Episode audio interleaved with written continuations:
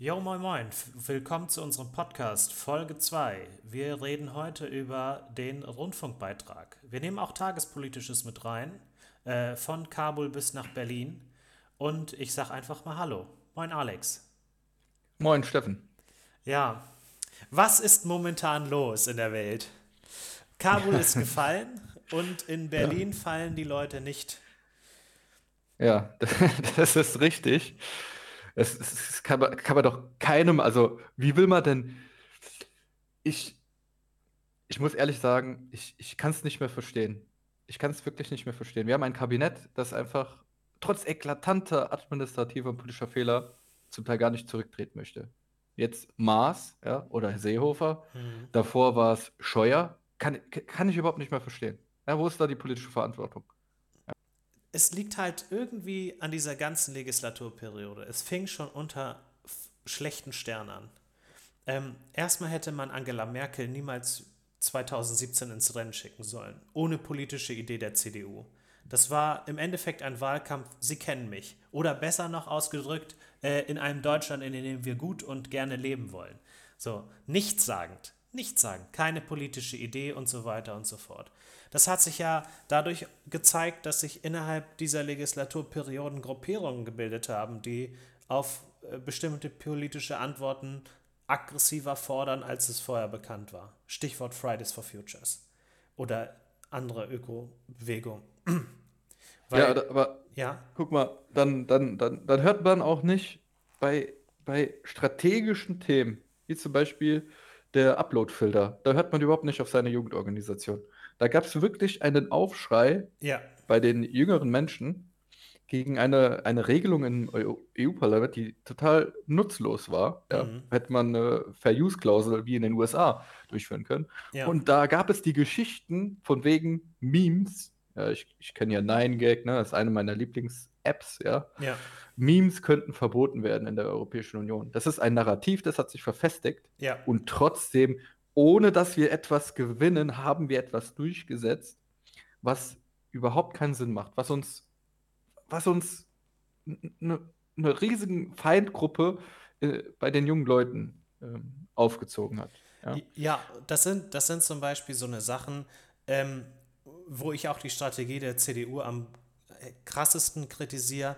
Man hat direkt, nachdem man gemerkt hat, oha, hier gibt es einen großen Widerstand für ein äh, gefühltes Bürokratengesetz. Äh, was hat dann der Generalsekretär gemacht? Der hat sich nach vorne gestellt und hat gesagt, nein, es werden keine Upload-Filter in Deutschland eingeführt. Dann hat man halt die Dynamik der Zeit genutzt. Äh, bis zur Abstimmung waren es ja, glaube ich, zwei Jahre. Ja, 2019 wu- wurde es im Europäischen Parlament beschlossen und dann musste es in den nationalen Parlamenten beschlossen werden. Mitten in der Corona-Pandemie, da war die Aufmerksamkeit nicht mehr so hoch für dieses Thema und dann hat man es durchgeboxt. Und im Endeffekt hat man dann gelogen. So, man hat nicht auf die eigenen Jugendorganisationen gehört, da hast du recht.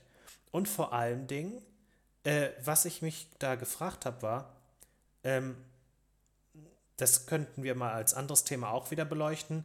Äh, reichen da die Terms of Service von YouTube nicht einfach aus, um, um geistiges Eigentum zu schützen? Aber sei es drum. Ja, äh, das, sind, das ist auch eine Geschichte. Dann die elendig langen Koalitionsverhandlungen, die geführt wurden, bis dann eine Regierung 2018 stand, wo die P äh, SPD der CDU im Endeffekt äh, die, äh, den, den Frieden diktiert hat für die, für die Ja. Koalition. Mit äh, Beschluss von der Parteibasis und hinzu noch einer ähm, ähm, halbzeitigen Bewertung der, äh, der Regierungsarbeit und sowieso die meisten Themen, die in, in der Regierung durchgesetzt wurden, waren halt Themen, die die SPD äh, vorangebracht hat. Äh, Grundrente, was noch? Erhöhung des Mindestlohns. Ähm, und Ja, gut, aber der Mindestlohn wird ja durch eine, wird ja durch eine Kommission festgelegt. Ach so, ja, Das, gut. Das kann natürlich ja, sein, ja. ja. Aber es sind auf jeden Fall, auf jeden Fall wurden in der, dieser Regierung Themen auf den Weg gebracht, die nicht von der CDU stammen. Ja. Und dann fängt man auch an, äh, linke Themen offensiv zu, zu ähm, bewerben oder durchzusetzen, wie die Frauenquote bei den Vorständen. Mhm. Ich glaube, ist es noch in unserer letzten Folge drin? Ich denke schon, ja. Ja. Ja. Ja, dann haben wir ja schon darüber gesprochen. Ja, kennt jetzt unsere Meinung. Und dann Scheuer, ja, also ganz ehrlich. Also das, wenn sich jemand eine, wenn sich jemand einen Rücktritt verdient hat, dann war es Scheuer. Mhm.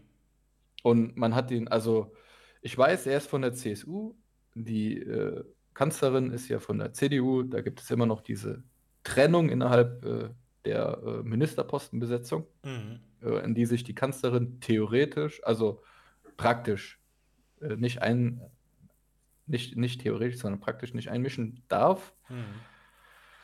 Aber da hätte man, da hätte man wirklich reagieren müssen, auch als Kanzlerin, als klar war, dass, dass Scheuer nicht zurücktritt, dass man ihn einfach entlässt. Ich meine, dann hat man halt Streit mit der CSU. Aber was hat die denn noch zu bieten? Hat noch einen Seehofer zu bieten, der jetzt, ich weiß nicht, wofür der noch steht. Das ist ja einer der größten Wendehälse in der deutschen Geschichte. Ja. Den hat man dann als Innenminister eingesetzt, der dann dies sagt, jenes beschließt, ja. Völlig unverständlich. Und jetzt diese Geschichte mit, mit Afghanistan. Ja. Mit Ja. Maas, der anscheinend mit Seehofer zusammen die bürokratischen Hürden so hoch gesetzt hat, dass äh, eine Evakuierung erst sehr verspätet stattfinden konnte. Oder man hat einfach nicht auf die Warnungen gehört auf seinem, von seinem Botschaftspersonal. Das ist ja, also das, das also wenn es da keinen Rücktrittsgrund, also wenn das kein Grund für einen Rücktritt ist, dann kann man sich ja auch die, äh, kann man sich den Rücktritt insgesamt sparen. Ja. Ja.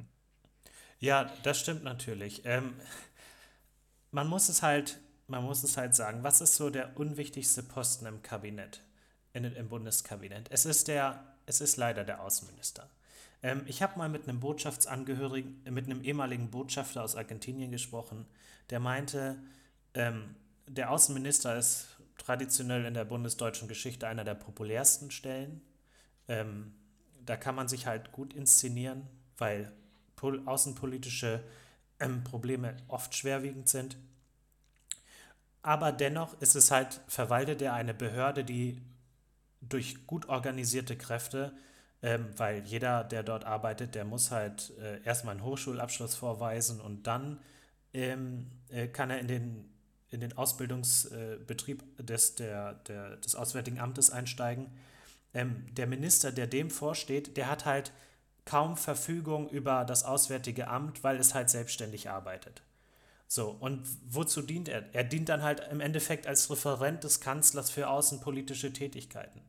Und ich frage mich halt, äh, warum, wo haben, wo haben denn andere Kabinettsstellen versagt, dass selbst äh, äh, Angela Merkel ihrem, ihren Außenminister nicht angewiesen hat, äh, entsprechende Maßnahmen einzuleiten?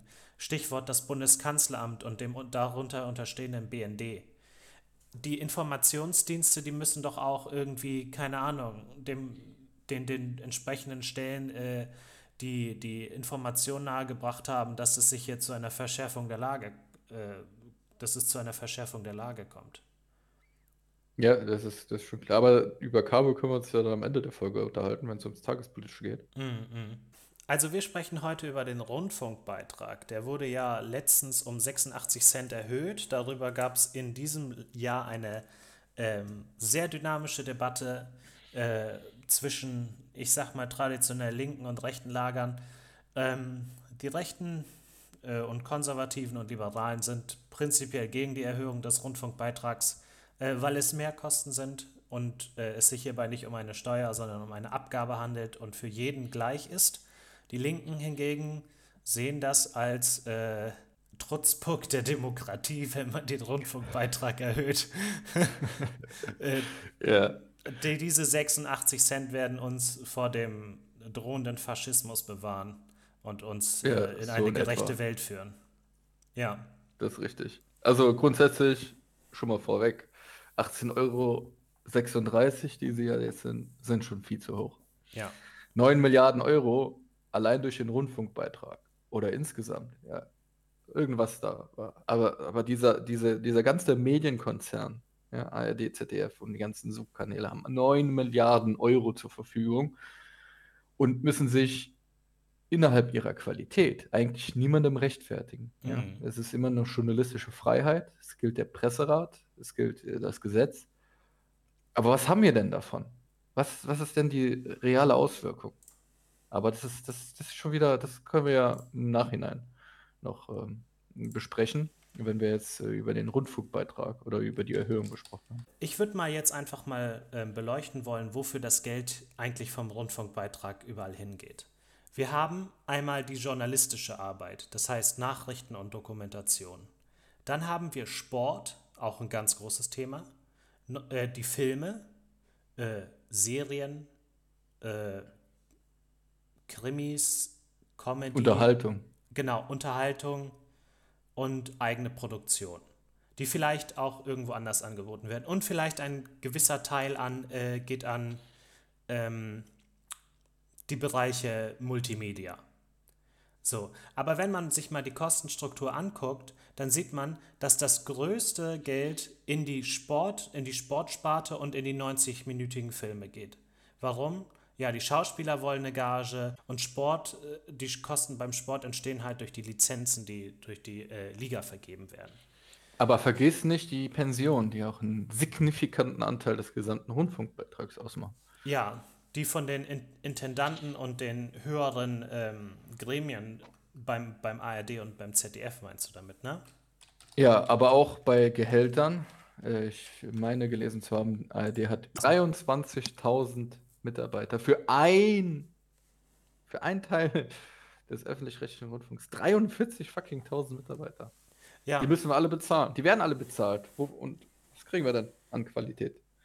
Ja, Das ist ich, die Frage. Ja, das ist, das ist die Frage. Die, was, ich mich auch, was ich mir auch für eine Frage stelle, ist, welches vergleichbare Unternehmen hat denn 23.000 Mitarbeiter und wie hoch sind da die Un, äh, Umsätze, die da machen? Also es sind ja riesige Unternehmen. Und äh, die hier finanzieren sich vor allem Dingen durch die, durch die, durch die Abgaben. Und Zum, wenn da, man jetzt. noch, noch mal zum Vergleich. Ja, Axel Springer ja, hat 16.000 Mitarbeiter ja. und hat einen Umsatz von 3,1 Milliarden Euro. Krass. Das jetzt mal, äh, das dann mal in Relation, dann gibt der, kriegt die ARD mehr an Rundfunkbeitrag pro Person, als das Axel Springer durch eigene Tätigkeiten einnimmt. Ja. Ja, heftig. Ja, und äh, viel Geld geht halt auch an den Intendanten des WDRs, äh, Tom Boro, der ja ähm, irgendwie, klar, äh, die ARD ist regional struktur strukturiert, ähm, der aber dieser, diesen ganzen Leuten vorsteht, den Intendanten, der kriegt 404.000 Euro. Als Das ist mehr als der US-Präsident. Ja. Mehr als der fucking US-Präsident. Ja. Mehr als die Kanzlerin. Buro ist der bestbezahlteste Mann im Staat. Ja. So. Und äh, es gibt dafür, anders als Steu bei Steuern, die äh, überall eingesetzt werden, gibt es halt durch eine Abgabe einen echten Teil, äh, den man dem Intendanten des WDRs zusprechen kann. So. Ja. Wir Das ist, bezahlen alle das, das, das immense Gehalt. Ich meine, gut, Ja. die Steuern, Abgaben bezahlen wir auch die Gehälter von Politik, von Abgeordneten und so weiter. ja, Aber der Rundfunkbeitrag ist ja, das ist ja quasi ein Selbstbedienungsladen geworden, ja? Die kriegen, die kriegen einen Beitrag, über den sie selber, also sie kriegen das Geld, über die, das sie selber verfügen können, mhm. völlig frei anscheinend. Mhm. Und wofür benutzen sie es? Für Pension, Mhm. für n- viel zu viele Mitarbeiter und für, ähm, ja, für ihre eigenen Spitzengehälter. ja, und Aber interessant ist auch, das muss ich noch dazu sagen, die Begründung, warum ein Intendant so viel verdient. okay. Die Begründung war nämlich, ähm, sie, die, sie stehen ja in, in, in Konkurrenz zur freien Wirtschaft Mhm. und deswegen müssten sie, um gute Journalisten zu halten oder gute Intendanten, müssten sie höhere Gehälter zahlen. Die Frage ist nur, wo kriegt man denn so hohe Gehälter als Journalist oder als Intendant? Das ist ja schon doch die Ironie. Äh, du willst mehr Geld haben, weil du nicht in der Lage bist, wirtschaftlich zu konkurrieren. Wenn du, das ist dann ja im Endeffekt ein subventioniertes Monopol, das du hältst. hier steht, hier steht zu Tom Boro, der WDR-Intendant ist weiterhin Spitzenverdiener bei den Öffentlich-Rechtlichen, das ist beim Redaktionsnetzwerk Deutschland. Er bezog 220.000 Euro Grundvergütung von 404.000 Euro und dann kommt noch hinzu eine unbekannte, für, unbekannte Summe für zusätzliche Tätigkeiten. Wenn wir jetzt mal in äh, Vergleichswerte heranziehen, die zum Beispiel von Kabinettsmitgliedern, Bundespräsidenten oder ähm, äh, Bundeskanzler äh, mit, mit betrachten, dann fällt vor allem eins auf. Dieser Mann ist halt kein, hat halt kein Mandat und er darf halt nebenbei noch Geld verdienen. Also privatwirtschaftlich darf er halt auch noch tätig sein. Und die Grundvergütung, die wird ihm halt per Posten noch zugeschrieben. Das ist unvergleichbar. Ja, das ist, das ist, das ist richtig. Und das Problem ist auch, nehmen wir jetzt den Rundfunkbeitrag. Das ist, man, man kann das so nennen, das ist ein Zwangsbeitrag. Jeder mhm. Haushalt muss den zahlen. Das heißt, die, solange es eine gewisse Anzahl an Haushalten in Deutschland gibt, ist mhm. dieser Beitrag gesichert. Du hast also als ein Medienkonzern eine festgelegte Summe zur Verfügung, die sich tendenziell eher nach oben bewegt. Was machst du mit dem Geld? Du gehst natürlich damit nicht sparsam um. Du versuchst es natürlich auszugeben. Mhm. Ja, du versuchst dann, wo kriegst du 9,1 Milliarden Euro? Wie kriegst du die verteilt? Ja, dann, äh, okay, dann, dann stellen, wir, stellen wir neue Posten. Wir, wir kaufen YouTuber. Wir, wir machen Instagram-Account für, unsere, für unser Jugendbereich ja. äh, von Funk. 200 verschiedene Instagram-Accounts, die da äh, gekauft werden oder äh, entstehen. Wir, wir und das mit den YouTubern ist ja auch so eine Sache, ne? Da hast du ähm, Menschen, die sich über eigene Mittel ein, ähm, nächstes ein Format äh, finanziert haben, mhm. äh, auf, auf einer freien Plattform. Die werden jetzt von, von, von unserem öffentlich-rechtlichen Rundfunk unter Vertrag genommen, machen genau dasselbe, mhm. aber werden dafür noch zusätzlich bezahlt vom, vom ARD und vom, vom Rundfunkbeitrag, sag ich jetzt mal so. Ja. Obwohl ich die Idee eigentlich ganz, ganz innovativ finde. Ich meine, du nimmst halt eine freie Plattform, YouTube, ähm, und da entsteht, äh, YouTube ist ja ein Pool aufgrund äh, seiner, seiner Freiheit für interessante Ideen und Formate. Ähm, ich muss halt ehrlich gestehen, dass ich MyLab zum Beispiel sehr interessant und informativ fand. Ich konsumiere sie jetzt nicht mehr, hat keine großen Gründe. Ich habe es einfach irgendwann mal eingestellt. Ähm, und äh, wenn du dann sagst, gut, der Rundfunk muss sich reformieren, wir brauchen neue Ideen, ja, dann äh, holen wir uns die jungen Leute mit ins Boot. Die Frage ist halt, wie groß ist der Einfluss nach oben? Und ich sage es ganz klar, der ist gar nicht da. So, ähm, es geht im Endeffekt äh, dem, der ARD und dem ZDF nur darum, ähm, äh, Zuschauer zu binden, statt äh, junge Leute dazu benutzen, äh, die Rundfunkanstalten zu modernisieren. Ja. Man, und, kauft sich, man kauft sich Zuschauer. Ja, Mehr richtig, genau. Und äh, am schlimmsten finde ich das halt, wenn man in die Gehaltsstruktur guckt, dann erkennst du halt dort, wo die traditionellen Medien sind, Fernsehen, Radio und äh, ja, das war's schon, Fernsehen und Radio. Äh, da sind die best, besser bezahlten Stellen und dort unten, wo ähm, die neuen Medien sind, soziale Netzwerke und YouTube, da fließt wahrscheinlich auch am wenigsten Geld hin und da werden Leute gebunden, die halt die radikalsten Ansichten haben. Das sind ja. und, und wahrscheinlich auch in Arbeitsverträgen, die nicht länger als ein Jahr gehen. Da bin ich mir ziemlich sicher. Die werden dann von den, keine Ahnung, Universitäten angeworben oder von irgendwelchen politischen Formate auf YouTube oder durch andere äh, Aktivitäten. Äh, auf jeden Fall ist es relativ, ein relativ starker Aktivismus.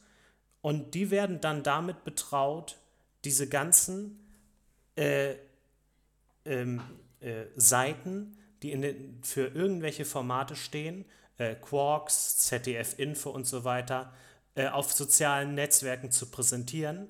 Und die lassen da immer ihre politische Meinung mit einf einfließen. Äh, das ja. merkt man halt durch die ganzen ähm, Konflikte, die auf, den, auf Twitter in den Kommentarsektionen zwischen diesen äh, Blauhakenformaten und den äh, Zuschauern entstehen.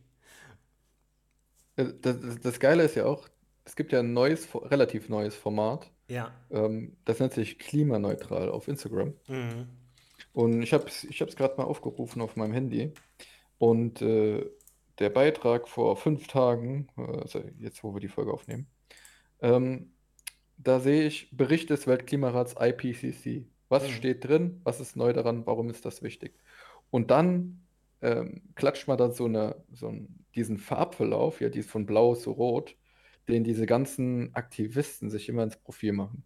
Ja? Mhm. Diese Science for Future, äh, nenne ich es jetzt mal Logo, ja. klatscht mal da rein, ja.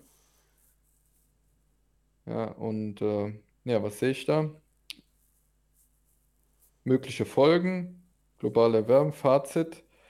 Und ich sehe nichts davon, was der IPCC vorschlägt. Da steht nur dran, was steht im sechsten IPCC-Bericht. Die Erde erwärmt sich viel schneller als bisher gedacht. Eine Erderwärmung von 1,5 könnte schon Anfang der 2030er Jahre erreicht werden. Mhm. Ähm, was bedeutet das? Äh, der Mensch verursacht die äh, Erwärmung. Die Klimakrise ist auch wieder so ein geflügeltes Wort. Äh, sorgt für Wetterextreme auf der ganzen Welt, zum Beispiel Hitzewellen, Starkregen, Dürren, tropische Wirbelstürme. So heftige Veränderungen, Auswirkungen gab es noch nie zuvor. Mögliche Folgen: arktisches Meereis, Schneebedeckung, Permafrost, Monsunregen, Regen, Dürrephase werden heftiger. Fazit: und nichts davon. Reaktionen, und welche Reaktion sieht man? Die der Tagesthemen und die von Luisa Neubauer, mhm. von, von Armin Laschet, Olaf Scholz, Annalena Baerbock. Aber allein schon die, die aus, okay, dass man sein eigenes Tagesjahr, dass man das Format natürlich nimmt, ja, ja. Und stellt es ganz nach vorne zu den Reaktionen. Aber dann kommt Luise Neubauer. Und dann erst die politischen äh, Führungspersönlichkeiten. Was interessiert mich denn die Meinung von Luisa Neubauer? Es, es, und ich, ich, das, das Problem, da, was ich dabei sehe, ja, das ist jetzt nicht, also auch inhaltlich, ja, mhm. aber ich erwarte von einem Rundfunk, ja, den ich finanzieren muss, zwangsweise mit einem mit, mit, mit nicht wenig Geld, ja. Dafür kriegst du Netflix Premium für 18,36 Euro. Ne? Ja. Für vier Personen, können vier Personen gleichzeitig Netflix gucken. Mhm. Und, oder du kaufst dir normal Netflix und holst dir noch Amazon Prime dazu und äh, sparst trotzdem noch Geld.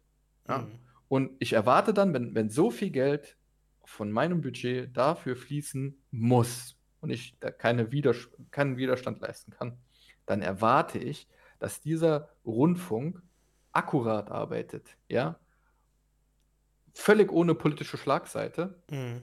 und besonnen, ja, nicht in diesen Klimaalarmismus aufspringt, nicht irgendwelche Gendersterne plötzlich verwendet in irgendwelchen Sendungen oder Beiträgen. Ja. ja.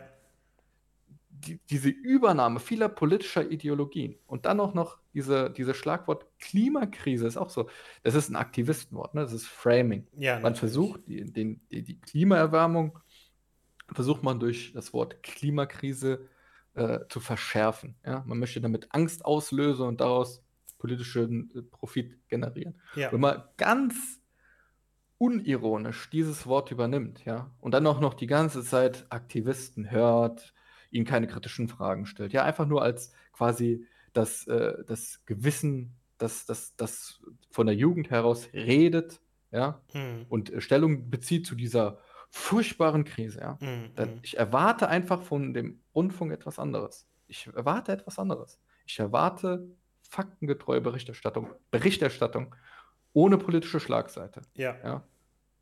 Dann könnte ich mir vorstellen, einen Rundfunkbeitrag zu leisten. Aber das wird nicht passieren. Nee, ja, genau. Also man redet ja auch vom Rundfunkbeitrag immer von einer Demokratieabgabe. Also es ist, die, die Medien haben ja in unserer Demokratie als vierte Gewalt ja auch eine Funktion. Und zwar, äh, äh, wie du schon sagtest, faktengetreu die äh, Lage einzuschätzen und ähm, auch die als Gegenpart zur Politik äh, Ausga äh, Aussagen und äh, Handlungen gegenzuprüfen. Ähm, wenn die, der Rundfunk sich auf dieses Kernelement konzentrieren würde, dann würde die Akzeptanz in dieser Bevölkerung auch größer sein. Was mein Problem ist, ist halt dieser große, und das macht halt auch ähm, den großen Teil der Kosten aus, der Teil, der für Unterhaltungsformate und für Lizenzen draufgeht. Ähm, wir haben gesagt, dass ein Tomburo sehr viel Geld verdient, aber die Schauspieler, die für den nächsten Tatort-Krimi eingesetzt werden, und das war zum Beispiel damals der Versuch, äh, Till Schweiger mit ins Boot zu holen, das sind, das ist sehr, sehr viel Geld gewesen. Äh, ich weiß nicht, die haben ihn da für zwei, drei Folgen äh, Hunderttausende von Euros bezahlt. Und was der Effekt davon? Ja, nichts. Der Tatort ist dadurch nicht populärer geworden, weil Til Schweiger wie alle anderen Schauspieler auch ein alter Sack ist und von jungen Leuten nicht gemocht wird. So, ja. dann kommt hinzu die Sportlizenzen. Äh, Olympia alle vier Jahre, okay, Weltmeisterschaft, ja, was soll's. Ähm, worum geht's? Bundesliga? Wird, da werden sowieso keine Spiele übertragen. Selbst die privatwirtschaftlichen äh, ähm, also das, selbst das privatwirtschaftliche Monopol von Sky wurde schon gebrochen durch The Zone. Da hast du günstigere Möglichkeiten. Da kann, kann die ARD und die, äh, das ZDF nicht äh, konkurrieren.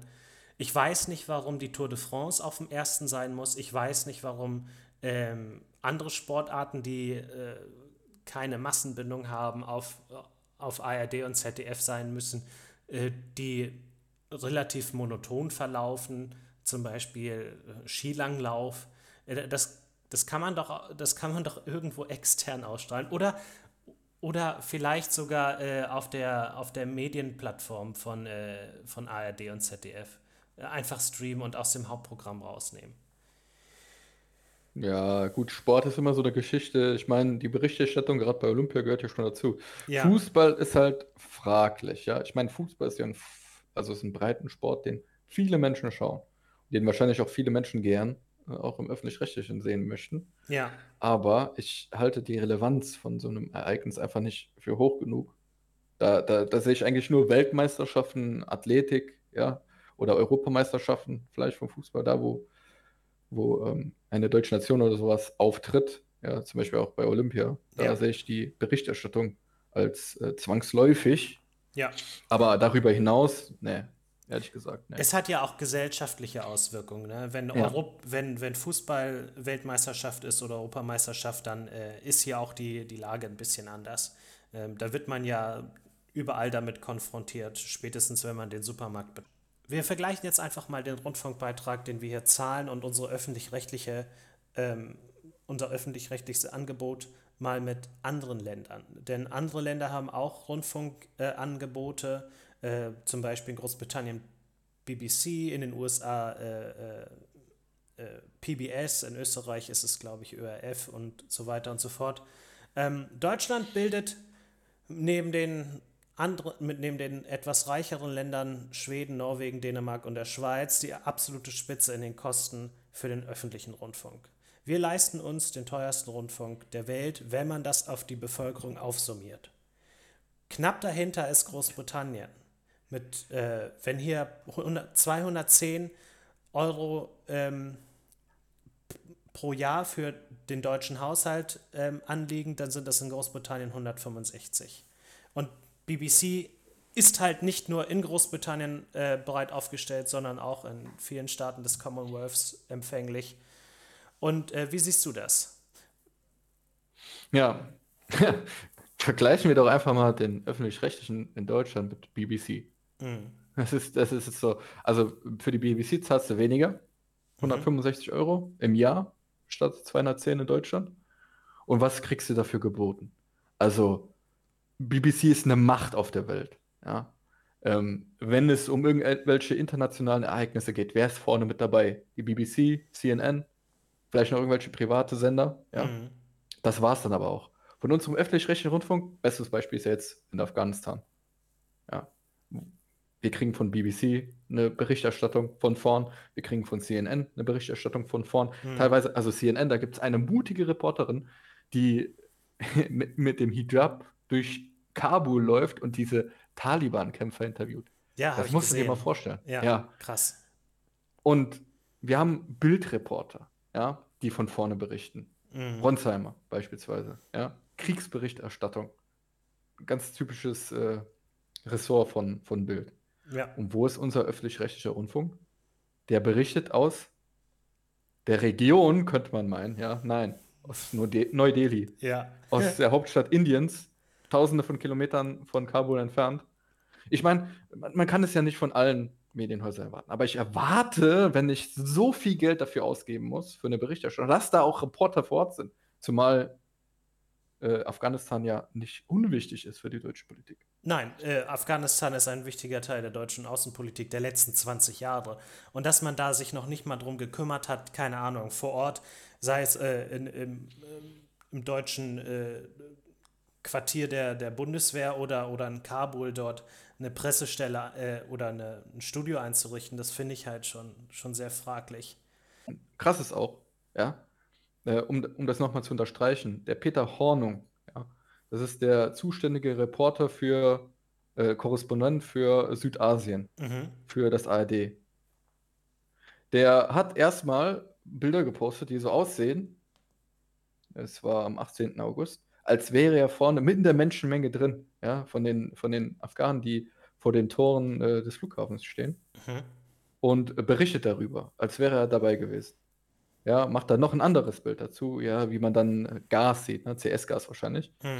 Und dann ganz unten, die Bilder stammen von jemandem, der am Korbuler Flughafen ist und sie uns am Morgen geschickt hat.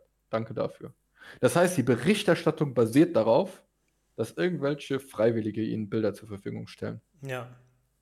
Und ich, ich finde das unfassbar. Ganz ehrlich, also 18,36 Euro wird jetzt durchgesetzt immer mit dem, mit der Begründung, ja, die Qualität muss steigen und dann das, ne, als teuerster Rundfunk der Welt, das ist lächerlich. Lächerlich.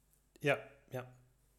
Ja, ähm, wenn man, wenn man jetzt äh, beispielsweise noch äh, in die USA guckt, ähm, wir haben ja jetzt die, die Dame angesprochen, die ironischerweise gesagt hat, ja, die Lage in Afghanistan hier vor Ort ist sehr entspannt. Äh, die Taliban, die jubeln und dann singen die Taliban Tod den Amerikanern mit ihren Kalaschnikows in den Himmel gerichtet. Ähm, wenn mhm. man jetzt nochmal in die USA guckt und CNN und äh, andere große private Medienhäuser äh, sich anguckt, NS, äh, NBC und, und ähm, CBS und, und Fox News, die haben ja sich, äh, die haben ja die mediale Übermacht in diesem Land. Und ähm, der Rundfunk dort ist ja bis auf ein Minimum eingeschränkt. Äh, PBS äh, ist eine Rundfunkanstalt, die schon während der letzten äh, Jahre nach dem Krieg immer gedroht hatte äh, oder dem, dem Ende nahestand. Jetzt in Amerika eine Medienwelt, die nur von Privatmedien eingenommen wird und da kommt es halt unweigerlich zu Konflikten. Äh, Stichwort amerikanische Präsidentschaftswahl. Wir, äh, die wird nicht nur von den Präsidentschaftskandidaten ausgetragen, sondern auch von den Medien, die einem Lager zuzuschreiben sind. Recht, eher rechtskonservativ ist Fox News, links gesehen, CNN würde ich da noch nicht so sehr reinpacken, da gibt es andere Medienhäuser wie MSNBC, die sind äh, deutlich linker eingestellt. Und ähm, was hat das denn für einen Einfluss auf die Gesellschaft? Naja, die Leute, die traditionell Fox News gucken, die leben in einer anderen Wirklichkeit als die, die bei M MSNBC leben. Die einen haben eine ähm, absolute Angst vor den Antifas, weil bei Fox News dann während, vor allem nach den George Floyd-Protesten, äh, die, die Ausschreitungen in Portland in Dauerschleife äh, äh, liefen. Und auf der anderen Seite, äh, links davon, hatte man Angst von einem faschistischen Coup, der von Trump und seiner Clique geführt wird. Die Frage ist ja. halt, kann ein staatliches, ein, ein staatliches Medienhaus äh, für das Gleichgewicht dazwischen sorgen? Und ähm, ist eine Privatisierung des, des Rundfunks ähm, unbedingt die, die, eine gute Lösung? Ich bin mir da halt nicht so sicher. Äh, auf der anderen Seite muss man natürlich dazu sagen, die, die Menschen dort, die ein bisschen ähm, informiert sind oder ein bisschen gebildet sind, die wissen auch, wenn sie verschiedene Formate konsumieren, dass da eine politische Schlagseite vorherrscht. Ja. Das finde ich ähm, jetzt bei uns halt problematischer, weil wir einen rundfunkfinanzierten, also einen beitragsfinanzierten Rundfunk haben, mhm. der vorgibt, politische Neutralität inne zu haben. Aber, äh, das wissen wir ja beide, mittlerweile eine starke politische Schlagseite hat. Da er jetzt mit diesen mit Klimapunkt neutral auf Instagram ist ja nur ein Beispiel. Mhm. Se sehen wir uns doch mal an, welche Leute da eingestellt werden. Ja, oder, oder einen Vertrag bekommen. Zum Beispiel beim BR, ne, ein Malcolm Ohanwe, ja. der dann zum Beispiel auf Twitter äh, behauptet, Idi Amin wäre sein feuchter Traum. Oh, Idi Amin, ja, das muss man dazu sagen, war ein, war ein Diktator aus Afrika, ja, einer der schlimmsten Diktatoren dort. Idi, Idi Amin ist vor allem für seine Brutalität bekannt, nicht für seine ja. äh, Regierungserfolge oder was auch immer. Ja.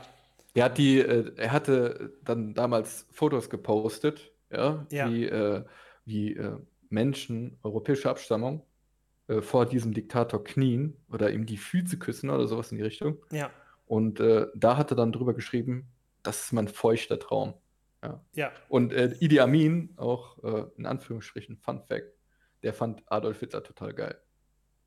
ja, weiß doch, ich. Und weißt du, und, und, und dann hast du so einen, der so etwas, wo so etwas schreibt, ja, der keinerlei Konsequenzen dadurch hat. Ja. keine.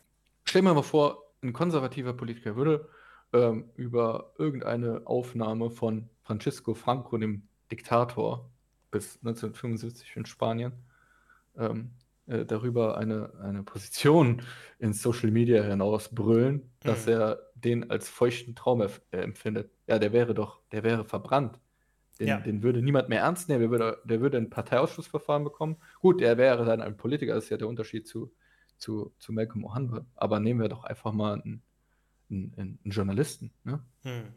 aus den privaten Medien. Was wäre da für ein Shitstorm? Der würde auf jeden Fall ähm, er würde auf jeden Fall ähm, ähm, Konsequenzen zu spüren bekommen. Entweder ähm, Abmahnung oder sonstiges. Aber bei Malcolm Manwe passiert das nicht. Nein, im Gegenteil. Der kann weiterhin seine, seine rassistische Scheiße in, in, in, ins Internet tragen. Mhm. Und das im Namen äh, des Postkolonialismus oder des Vokismus. Mhm. Und hat keinerlei, also er, er, er darf das, er hat keinerlei Konsequenzen. Er darf das sogar im, im, im öffentlich-rechtlichen Rundfunk behaupten. Es gibt ja sogar ganze Formate, die sich darum bemühen. Ja? Alles äh, unterhalb der Ebene ARD, ZDF, WDR, also unterhalb der Fernsehformate, mhm. äh, auf Funk. Ja? Das ist ein Tummelplatz für diese neuen Rassisten. Und niemand kriegt da irgendwelche Konsequenzen. Das ist das eine. Das andere ist, welches, welche, also welche politischen Ansichten trägt man denn nach draußen? Ja, dann hat man da irgendwelche unbewiesenen ähm, Theorien, über systematischen Rassismus. Wir haben ja darüber gesprochen in der letzten Folge. Ja. ja. Völlig unbewiesen, äh, teilweise äh, komplett abstrus und politisch aufgeladen, die dann als die Wahrheit verbreitet werden, einem öffentlich-rechtlichen Medium. Das ist, das ist kein Pluralismus, den man da von sich gibt. Ja? Mhm. Sondern das ist, das ist eine politische Einflussnahme. Und ich erwarte eben von einem öffentlich-rechtlichen Rundfunk, dass diese politische Schlagzeile nicht mehr stattfindet. Oder es zumindest mal so kommuniziert wird, dass man sagt, okay, dieser, ähm, dieser Reporter hat, äh, hat eine Präferenz zur linken Politik. Mhm. Ja? Oder dieser Reporter hat eine Präferenz zur konservativen Politik, wenn es dann wieder um Kommentare geht nach den Tagesthemen. Ja, dann, dann, wäre es den, den, dann wäre es den Leuten zumindest mal bewusst, dass da eine politische Schlagseite kommuniziert wird. Das Problem ist aber, es wird nicht kommuniziert. Es wird einfach behauptet, oder beziehungsweise es wird, es wird gar nichts behauptet. Es wird der, der Eindruck erweckt, äh, hier wäre ein neutrales Medium, völlig oberhalb der äh, politischen Blase in Berlin, die dann darüber urteilt, welche politischen Ansichten ja wissenschaftlich basiert sind, auf der einen Seite, mhm. oder ähm, äh, aus der Mitte herauskommen. Das ist doch Quatsch. Weißt du, und das ist das Tolle an den USA. Da weiß jeder schon vorher, wenn er Medien konsumiert, welche politische Schlagseite da drin ist. Also wird keiner sagen, dass Fox News links ist. Ja, es wird keiner sagen, dass CNN rechts ist. Gut, ich muss halt auch sagen, dass die Reichweite von Malcolm Ohanwe doch relativ begrenzt ist. Wenn man mal guckt, wo der äh, überall war. Hier steht äh, Moderator ARD Alpha Sendung Respekt, lief glaube ich fünf, sechs Folgen. Deutschland Kultur ist er Autor, interessiert keine Sau. Äh, hier Podcast noch nie gehört, äh, bla bla bla. Auslands, Auslandsjournalformat Hashtag Trending vom ZDF. Das ist wieder so eine Twitter-Geschichte. Ja, da gleiches, gleiches, also die, der Malcolm, der hatte halt schon Vorgänger gehabt, die auch äh, mit einem Funkformat versucht haben, die äh, antirassistische These äh, weiter vorzubringen. Und das waren ehemalige YouTuber, die sich zu einem Format zusammengeschlossen haben, Jäger und Sammler. Ich weiß nicht, ob dir das was sagt, Alex. Nee. Jäger und Sammler war auch eine, eine Gruppe aus verschiedenen Aktivisten und Moderatoren äh, rund um Tarek Tesfio, die im Endeffekt versucht haben, das Gleiche zu machen wie, ähm, wie, wie der Ohanwe. Also äh, Position beziehen gegen Fremdenfeindlichkeit, äh, Rassismus, Homophobie und Islamfeindlichkeit. Und das dann natürlich, das ist alles nur Denkmantel gewesen und ihre antirassistischen Positionen äh, weiterzubringen. Und die sind gescheitert, weil keiner sich da für dieses Format interessiert hat. So. Ähm, von einer Folge zur nächsten haben sie sich mit ihren Positionen immer wieder widersprochen, weil äh, Antirassismus ist halt keine konsistente ähm, Geschichte. Es geht immer darum, neue Nat Opfernarrative zu schaffen. Das haben wir in der letzten Podcast-Folge schon geklärt. Und die waren dann irgendwann mal von äh, YouTube, glaube ich, sind die runter und haben dann versucht, ihr Format auf Facebook zu führen. Und das ging dann auch in die Hose. Spätestens dann 2019, spätestens 2019 wurden sie dann dicht gemacht, wenn ich mich richtig erinnere. Ähm, weil keiner das gesehen hat. Keiner hat sich für die Scheiße interessiert. das ist ja, ist ja mittlerweile gut. Ja, ja. ja. Das, das Problem ist aber, ja, was wird denn weiterhin äh, finanziert? Jetzt äh, auch ein gutes Beispiel jetzt Afghanistan. Jetzt mhm. gehen wir mal weg von der Politik. Ja, da, da ist eine wirkliche handfeste außenpolitische Krise. Da sind deutsche Staatsbürger und afghanische Ortskräfte, die in Lebensgefahr schweben in der afghanischen Hauptstadt. Mhm. Viele Medien, der Bild macht eine Live-Ticker-Berichterstattung. Ja. Was macht der öffentlich-rechtliche Rundfunk? Ruf, womit fällt der auf? Durch Spott und Satire von Extra 3 oder der Heute-Show.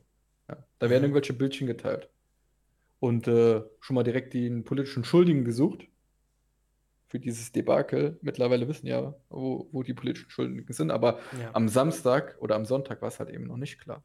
Und äh, man fällt erstmal durch Satire auf. Die Berichterstattung äh, findet aus Neu-Delhi statt. Ja. Also komplett abgemeldet, ja, von, von, von, einem, von einem außenpolitischen Ereignis mit immenser Tragweite. Mhm. Das muss man sich, das, das, das ist doch unfassbar. Und das finanzieren wir dann auch noch. Ja. In den letzten Jahren ist mir vor allem eine Geschichte ähm, in Gedanken geblieben, die die Lage des öffentlich-rechtlichen, vor allem in den sozialen Medien und in, in gewissen Formaten, äh, ihre politische äh, Schlagseite offenbart hat. Und das war die Geschichte um den Oberstleutnant Bonat. Mal kurz zum Verständnis. Dieser Mann ist, äh, glaube ich, ähm, der führt die so Social Media Abteilung der Bundeswehr. War das so, Alex? Er hat sie geführt. Er hat, er sie, hat geführt. sie, geführt. Genau. Ja. Hat dann auch als Referent mehrere äh, äh, Vorträge gehalten in verschiedenen Organisationen über, ähm, glaube ich, hat über seinen Einsatz gesprochen, den er, bei, in dem er beteiligt war. Dann überhaupt die Social Media Strategie der Bundeswehr, Rekrutierung in den neuen Medien und so weiter und so fort. Und ähm, der Mann hat halt einen Instagram-Account und er hat halt dort Kontakt zu ehemaligen Kameraden oder äh, anderen Angehörigen der Bundeswehr, die aus dem Dienst schon ausgeschieden waren und eine bestimmte politische Richtung eingeschlagen sind. Ich glaube, das war jetzt in die identitäre Richtung, richtig? Ja. Und dann? Äh, ja. Ja, so. Ähm, wer, jetzt war der Sachverhalt, dass er irgendwelches Bildmaterial von diesen Leuten geliked hat, die nicht unbedingt eine politische Konnotation hatten. Und dann kommt ein halt. Ein Bücherregal und, genau. glaube ich, ein Wasserfall. Ja, genau, genau. Ja, und dann kam die alte Reschke mit ihrem Panoramaformat und hat versucht, diesem Social Media ähm, Offizier anzudichten, dass er Kontakte in die rechte Szene hätte aufgrund von Likes, die er mal gesetzt hat Und zwei Likes bei Instagram. Zwei Likes bei Instagram und Kontakt zu Leuten, die Kontakt zur identitären Bewegung haben. Es ist, also die, die, die Anschuldigungen wurden ja in einem offiziellen Format zu einer guten Sendezeit, Panorama wird ja in einer guten Sendezeit gesendet, ja. Ja. Zu einer guten Sendezeit wurden diese Anschuldigungen veröffentlicht, ohne Stellungnahme des, äh, des Oberstleutnants. Ja. Da wurde ein Bild äh, kreiert, ja, das mit ganz, mit ganz viel Fantasie und mit ganz vielen Ecken irgendetwas mit den Identitären zu tun hat. Dabei ist der Oberstleutnant, der Social, also der ehemalige Leiter der, der Social Media Abteilung, der ist noch nie, noch nie mit irgendeiner politischen Stellungnahme aufgefallen, außer dass er sich klar gegen den Rassismus positioniert hat. Ja. Und, und auch, auch die Tatsache, ja, dass beim Panorama mal wieder die typischen, in Anführungsstrichen, Experten angehört wurden. Äh, man kann das ja alles nachprüfen. Ähm, da hat die die Reporterin, die diese in Anführungsstrichen Anschuldigungen äh, aufgedeckt hat, hat sich über Twitter, über Twitter auf öffentlichen Kanälen für alle einsehbar ähm, äh, äh für die Meinung von einer Natascha Strobel interessiert. Ja. Einer, in Anführungsstrichen, Politikwissenschaftlerin. Ja. Die, die sich als Expertin für rechte Netzwerke und so etwas sieht. Ja. Ja. Aus Österreich, die aber mit ihrer Expertise bisher noch nie aufgefallen ist, sondern eher mit, mit den typischen Anschuldigungen aus einem politischen Lager. Ja, ja. Auch mit diesen ganzen verschwurbelten Hinweisen, von wegen, da wäre ein rechten Netzwerk oder was auch immer. Und die hat man dann natürlich dazu befragt. Und äh, die Meinung war natürlich vorhersehbar. Ja? Diese zwei Likes auf Instagram reichen für die extreme Linke schon aus, um jemanden als äh, identitär zu bezeichnen. Ja. Oder als rechtsextrem und ihm, also diese zwei Likes hatten auch aus der Sicht von Panorama oder von dieser Reschke ausgereicht, um diesen ähm, Oberstleutnant zu entlassen. Ja, ja richtig. Die haben, die haben sich, also was ich, was ich mir in dieser Gedankenwelt in der Redaktion vorstelle, was da passiert ist, ist, weißt du was, mir geht diese ganzen Bundeswehrwerbung übelst auf den Sack. Die bei Instagram, die bei Twitter, äh, das ist mir alles zu professionell, ich will das nicht sehen. Äh, ich habe eine, ich, ich bin voll gegen die Bundeswehr. Lass uns versuchen, den, den Typen zu canceln. Und ja. dann haben sie angefangen, aktiv danach zu suchen und daraus halt genau. halt diese Geschichte, diesen Strick zu drehen. Was jetzt äh, noch interessant ist, dass an, äh, die Reschke hat das ja in ihrem Format präsentiert, aber die leitende Redakteurin für diesen Fall oder für, für diese Geschichte war, war eine Frau, die ähm, auf, nach, nach, wenn wir jetzt mal auch mal nach Kontaktschutz gehen, äh, Kontakte in die Riga Szene hatte und andere äh, linksextreme Aktivistengruppen in Berlin. Es ist, aber es, es, es zeigt einfach, was, äh, wozu dieser öffentlich-rechtliche Rundfunk genutzt wird. Ja. Da werden irgendwelche ähm, Journalisten, die irgendwas studiert haben. Ist ja eigentlich egal, was man als Journalist. Man kann ja Journalistik zwar studieren, aber theoretisch ist es völlig egal. Wenn man gut schreiben kann, kann man Journalist werden.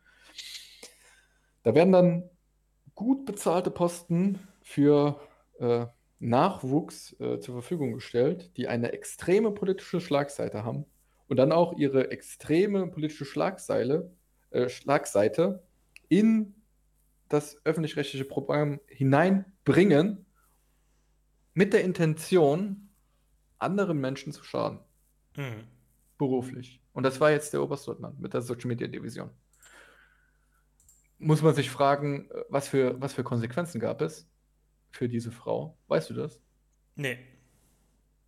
Gar keine wahrscheinlich, ne? Ja, wahrscheinlich keine. Ähm, und das man hat, man, äh, natürlich gab es keine Konsequenzen so. Aber ich weiß jetzt nicht mal, ist der, ist der Oberstleutnant noch in der in der Position oder hat man ihn da äh, abgelöst? Der, der, war zu dem Zeitpunkt äh, meines Wissens auch nicht mehr in der Position. Okay. War, glaube ich, noch Referent und wurde dann versetzt. Ah, okay. Oder so. Ja. ja. Aber ich weiß nicht, ob das jetzt was damit zu tun hatte. Ja, das kann, das sei dahingestellt. Auf jeden Fall, ähm, die, das Bundesverteidigungsministerium hat ja darauf reagiert und dann eine Untersuchung eingeleitet, die dann halt, äh, das hat sich dann im Sande verlaufen. Also da ist wahrscheinlich nichts festgestellt worden und dann hat es in der Öffentlichkeit sowieso keinen mehr interessiert. Und das Schlimmste war ja, ähm, als man gemerkt hat, oh Scheiße, hier, hier auf den sozialen Netzwerken schlägt uns ganz schön viel Gegenwind her, haben die, haben, äh, hat Panorama alle sozialen Kanäle der öffentlich-rechtlichen äh, aktiviert, äh, dagegen zu halten. Dann wurden die Beiträge gegen den, gegen den Oberstleutnant vom NDR geteilt, vom WDR, vom MDR, über Instagram, Twitter und dann musste die, sagt sich die Tagesschau auch noch genötigt dazu Stellung auf der Mediathekseite zu beziehen. Das war. Das ist lächerlich. Das, ja, ja, richtig. Den ist da, ist, ist da irgendwas entglitten und ich hoffe, das hat natürlich, ich hoffe, das hat gereicht, dass diese, diese, ähm, diese Formate äh, zukünftig davon absehen, Hetzjagden gegen äh, andere Akteure zu, äh, zu organisieren. Mhm. Jetzt, das, das ist, aber ja. wir müssen ja noch gar nicht mal so weit in die Vergangenheit gehen, mhm. um diese Verfehlungen zu sehen. Nehmen wir doch jetzt mal den Wahlkampf, den derzeitigen. Ja. WDR vor kurzem, ja, diese Woche, Laschet falsch wiedergegeben. Mhm. Aus, einer, aus einem Statement, das irgendwie zwei Minuten ging, hat man auf Social Media zehn Sekunden rausgenommen äh, und WDR hat das äh, so gedeutet, dass Laschet gegen die Aufnahme von Flüchtlingen ist. Grundsätzlich. Mhm. Und hat seine ähm, Treue zur, zur Verfassungsgemäß, äh, hat diese Treue zum, zum Grundrecht auf Asyl quasi äh, in Frage gestellt bei Laschet. Mhm. Aber das gesamte Statement lässt diesen Schuss einfach gar nicht zu. Ja? Das ist, also man, man nimmt verkürzte Zitate von, von Laschet, macht daraus ähm, eine Meldung, die total in die eigene politische Schlagseite passt. Ja, oh, der böse Laschet, der gegen alle Flüchtlinge ist, obwohl die Menschen jetzt unter Todesangst jetzt vom Kabul fliehen und der will die keinen davon aufnehmen. Mhm. Und, und, und macht daraus ein, ein, das ist, das ist kein, also wenn der WDR so etwas postet, ja, dann, dann macht er keine Berichterstattung darüber, sondern er macht Politik damit. Ja. Und das ist, das, das ist hochproblematisch. Ja. Und das Problematische ist es auch, dass die Richtigstellung erst sechs Stunden später kam und der ursprüngliche Tweet, der tausendfach geteilt und geliked wurde, ich glaube über 10.000 Likes hat dieser, weil das ja komplett in die linke äh, Schlagseite hineinpasst und viele Linke sich da natürlich bestätigt gefühlt haben. Ja? Mhm. Dieser böse, böse Laschet. Und diese, dieses ursprüngliche, die ursprüngliche Falschmeldung, es ist eine Falschmeldung mit einem politischen Ziel, äh, wurde stehen gelassen, um in Anführungsstrichen darüber äh, diskutieren zu können. Und das ist, also, das geht gar nicht. Ja, wenn, wenn, wenn ein öffentlich-rechtlicher Rundfunk zur Neutralität verpflichtet und ist, er ist auf dem Papier zumindest auf, äh, zur Neutralität verpflichtet, dann macht man keinen Wahlkampf gegen einen Kandidaten. Das, ist, das ja. geht gar nicht. Also der Grund, warum wir uns heute mit dem Rundfunkbeitrag beschäftigen wollten, war äh, die Entscheidung des Verfassungsgerichts, dass die Entscheidung, die ähm, äh, von der äh, sachsen-anhältischen äh, Regierung getroffen wurde, ähm, de, dem Rundfunkbeitrag, der Rundfunksbeitragserhöhung nicht zuzustimmen, verfassungswidrig sei und daraufhin der Rundfunkbeitrag erhöht werden müsse. So, dieses Urteil wurde jetzt Anfang August, glaube ich, gefällt. Äh, die Debatte über diese, diese Erhöhung wurde in den letzten Monaten ähm, heftig ausgetragen und ähm, wir hören uns jetzt einfach mal die Reaktion des äh, äh, Ministerpräsidenten äh, Rainer Haseloff an. Sachsen-Anhalts Ministerpräsident Rainer Haseloff sagte, dass trotz des Misserfolgs vor dem Bundesverfassungsgericht durch das Ringen um die Entscheidung bereits einige Dinge bewirkt werden konnten. Das betrifft sowohl äh, das Thema Anteile Ost-West, nicht nur von Sendezeiten, von Berichtszeiten, äh, auch von den Überlegungen her, äh, wo sind die Gemeinschaftseinrichtungen zu platzieren und äh, wie sind die Ressourcen entsprechend zu verteilen. 30, 31 Jahre nach der Wiedervereinigung äh, ist an dieser Stelle äh, vieles noch in einer deutlichen Unwucht. Das wissen die Menschen vor allen Dingen auch in den neuen Bundesländern und auch in Sachsen-Anhalt. Da ist ein Prozess in Gang gekommen, der wäre äh, ohne diese bisherigen Diskussionen äh, nicht äh, so vollzogen worden. Eigentlich sollte der Rundfunkbeitrag schon am 1. So. Also dieser Beitrag kommt aus der Bild und ähm, wurde auf YouTube veröffentlicht. Das ist, das ist leise Treterei. Wenn man ja. ähm, als erstes als, äh, als Aktivist auf der Bühne auftritt und sagt, wir, wir sind gegen die Erhöhung des Rundfunkbeitrags äh, bundesweit und ähm, äh, damit auch noch Wahlkampf macht und damit auch noch im Wahlkampf punktet äh, und dann im Nachhinein sagt, ja, es ist eine Ost-West-Geschichte, wir sind froh, dass äh, die Debatte entstanden ist, wo sollen wir die äh, zentralen Stellen äh, verteilen, 30 Jahre nach der Wende. Äh, das, ist, das ist ein Eingestehen der Niederlage und nicht zuletzt ähm, gab es da wohl auch anscheinend ähm, Nackenschlag von der Bundes-CDU. Das finde ich unfassbar. Also, ähm, der öffentlich-rechtliche Rundfunk, der ist stark reformierungsbedürftig oder stark reformbedürftig. So. Und ähm, äh, die erste Maßnahme wäre es natürlich, äh, die Beitragserhöhung zu stoppen. Wir hören uns vielleicht noch das zweite. Seit 2009 steigen. Doch in Sachsen-Anhalts Landtag wollte die CDU dem nicht zustimmen anders als die Koalitionspartner SPD und Grüne. Dies werde in Zukunft öfter vorkommen, sagte Haseloff. Positiv auflösen könne man dies nur, wenn die Akzeptanz für das, was auch finanziell dort diskutiert und vorgeschlagen wurde, auch den Volksvertretern in Vertretung des Volkes, der Bevölkerung also insgesamt entsprechend auch nachvollziehbar vorgetragen werden kann. Sachsen-Anhalt hatte die verweigerte Zustimmung auch mit den wirtschaftlichen Folgen der Corona-Pandemie für die Bevölkerung begründet. Welchen Punkt ich hier nochmal rausarbeiten möchte, ist, äh, was ich halt nicht so verstehe, und ich bin halt kein, kein Jurist oder, oder ähm, Staatsrechtler. In unserer Verfassung steht, dass der äh, Rund, was steht da? Rundfunkfreiheit oder wie? Ja. Genau. Es gibt ja den den äh, Medienstaatsvertrag, meines Wissens nach heißt er jetzt.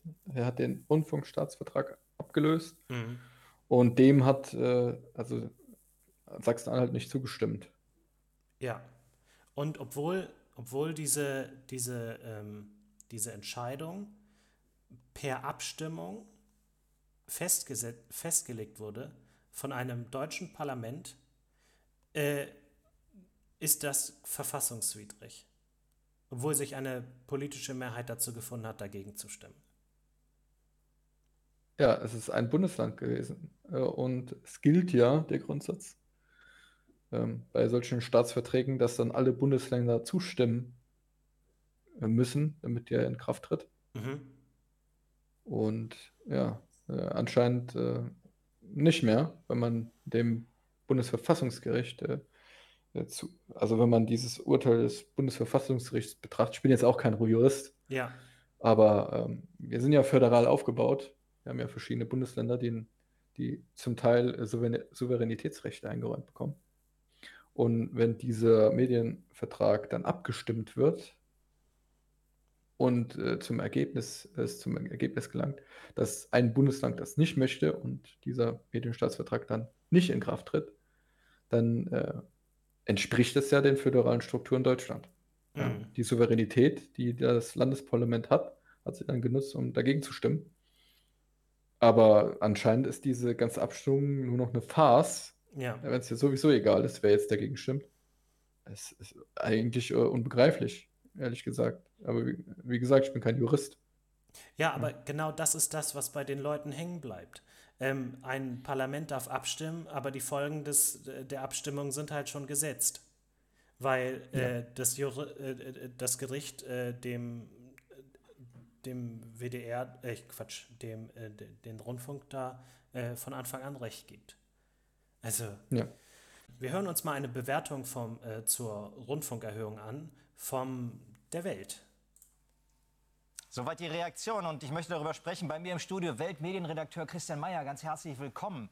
Hallo. Also das Bundesverfassungsgericht hat heute dieser Erhöhung trotz des Einspruchs aus Sachsen-Anhalt, Reaktion haben wir gerade gehört, zugestimmt. Wie wird denn dieses Urteil jetzt begründet? Und mal ganz ehrlich, wirklich überraschend ist das jetzt für uns alle nicht, oder? Nein, das ist nicht überraschend äh, für Experten, aber auch für die Allgemeinheit. Das Bundesverfassungsgericht hat nämlich schon seit sechs Jahrzehnten eigentlich Urteile getroffen, immer. die immer wieder die schützende Hand über den Rundfunk gelegt hat. Und äh, insofern ist es schon konsistent. Äh, ich frage mich halt, wenn ich mir das so anschaue, wie zeitgemäß das Urteil noch ist. Denn äh, das äh, Verfassungsgericht sagt, die Bundesländer, alle 16, müssen einstimmig sagen, jawohl, wir möchten diese Beitragserhöhung. Und wenn, äh, wenn eins aber sagt, nee, das wollen wir nicht, dann, dann gilt es trotzdem nicht. Dann ist es nicht zulässig. Dann hätten die das trotzdem machen müssen, äh, so der Spruch des Verfassungsgerichts.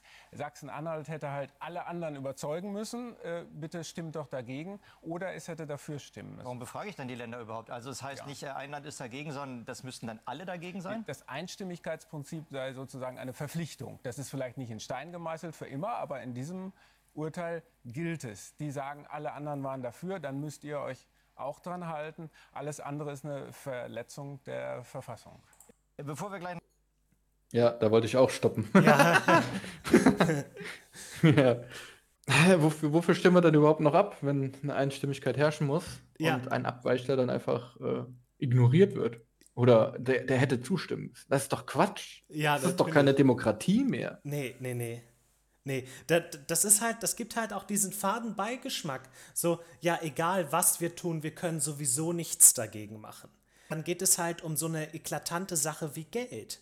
Äh, du kannst das halt hochrechnen, wie viel Geld dann mit dazukommt. Also äh, macht sich der Bürger da die Gedanken, ja, es geht hier um mehrere Milliarden, die wollen mehr und wir können nichts dagegen tun. Und das ist ein Demokratiedefizit. Und schlimmer ja. noch, es führt zur Resignation. Und das ist für eine De Demokratie sehr, sehr ungesund.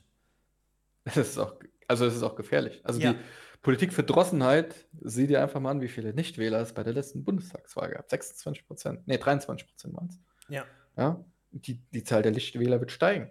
Es ist ja völlig egal, was die Parlamente abstimmen, also die Landesparlamente, wofür haben wir denn die noch? Ja, da kann sich auch ein Laie fragen. Aber was, was, hat, was hat das denn auch für eine Begründung? Ja? Es ging da um eine Beitragserhöhung um 86 Cent. Mhm. 86 Cent.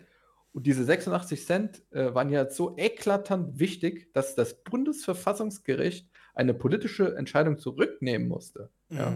Dann auch noch auf den Föderalismus gepfiffen hat und äh, eine ganz krude Abstimmung über diesen Medienstaatsvertrag äh, in Stein gemeißelt hat. Ja. Was, was, ist das? Was ist das? Das ist alles, aber keine Demokratie. Nee. Nee, das ist überhaupt, überhaupt als erstes, als erstes, als äh, das hat mich schon gewundert, damals, als ähm, Sachsen dagegen gestimmt hat, dass das. Äh, dass der Rundfunk und vor allem die ARD gleich gesagt hat, wir ziehen vors Bundesverfassungsgericht. Also äh, den, den direktesten Weg dazu nehmen. Das ist ja unglaublich. Nee, das ist auch lächerlich. Die, die sind ja nicht mal, die sind ja nicht mal mit der Haltung gekommen zu sagen, naja, okay, gut, hier gibt es einen Interessenkonflikt. Vielleicht gu gucken wir mal, wie es zum Interessenausgleich kommt. Wenn wir Reformvorschläge machen, wird Sachsen vielleicht noch diesem, dieser Erhöhung zustimmen. Äh, Sachsen-Anhalt dieser Erhöhung zustimmen. Ist nicht passiert, sondern man hat halt im Endeffekt den Frieden diktiert. Dann ähm, wie, wie tritt denn das Bundesverfassungsgericht auf? Das ist ja kein verfassungsschützendes Organ in dem Fall. Mhm. Es ging um 86 Cent Beitragserhöhung. Der Rundfunk hätte ja trotzdem weiter, äh, weiter äh, existiert. Ja. Er existiert ja auch weiter. Und ähm, dann, dann ist man kein verfassungsschützendes Organ mehr, sondern einfach nur ein Inkassounternehmen für die öffentlich-rechtlichen Rundfunk. Das ist, mehr ist man da nicht. Tut mir leid. Ja, ja, äh, ja, das stimmt. Die Frage ist halt, äh, und das, das ist wieder Juristerei, ähm, holt sich da so ein Bundesverfassungsgericht da ein eigenes Gutachten ein oder folgen sie einfach der Argumentation der, der äh, Fürsprecher oder der ja, in dem Fall. Ja, in der Urteilsbegründung äh, ging es ja dann auch um Fake News Mhm. und dergleichen. Ja.